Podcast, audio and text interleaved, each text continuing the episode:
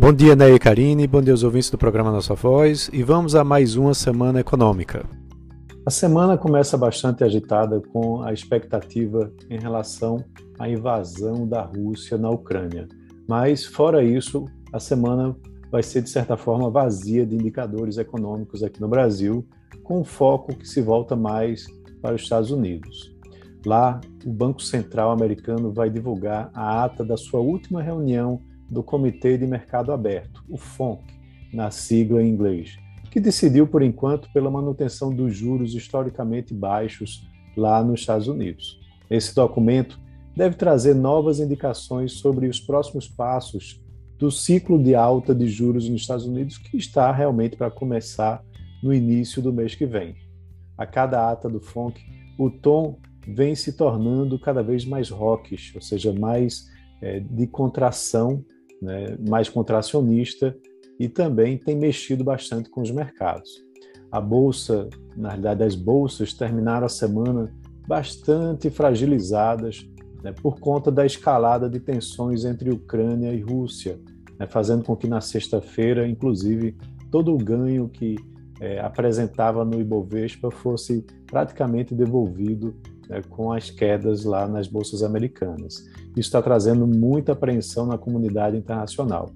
Esse risco de conflito, de invasão, vai mexer ainda mais com os preços do petróleo, né, que dispararam na última sexta-feira, né, com notícias de que o exército de Putin já estaria pronto para invadir o país vizinho.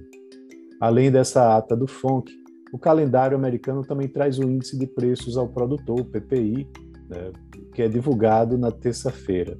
Nesse mesmo dia, a China vai divulgar seus dois indicadores de inflação após o fechamento dos mercados: o índice de é, índice de, ao produtor e o índice de preços ao consumidor. É, também são esperados dados inflacionários na quarta-feira, lá no Reino Unido, onde o ciclo é, de aperto monetário já se deu início. O PIB britânico vai ser conhecido também na terça-feira, um dia antes. E as vendas do varejo americano em janeiro e a produção industrial também de janeiro serão divulgados na quarta-feira. É, aqui no Brasil, a gente tem a divulgação na terça-feira do IGP-10, né, referente ao mês de fevereiro, logo pela manhã. Na quarta-feira, teremos a divulgação do fluxo cambial estrangeiro.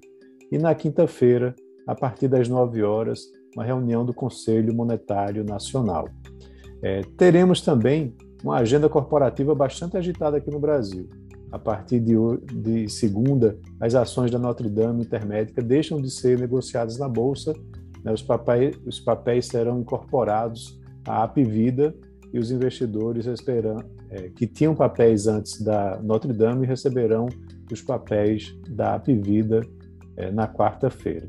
Já na terça, algo muito importante, o TCU vai se reunir para tratar da privatização da Eletrobras. Essa segunda parte da desestatização da Eletrobras deve ser concluída né, pela área técnica entre o fim desse mês e o início de março. E também teremos aí a continuidade do balanço, né, é, dos balanços corporativos das empresas, com destaques para Banco do Brasil, Itaúsa, é, Caixa Seguridade, VEG, COSAN, Taesa e outras empresas é, tão importantes quanto. Então é isso. Uma ótima semana a todos e um grande abraço.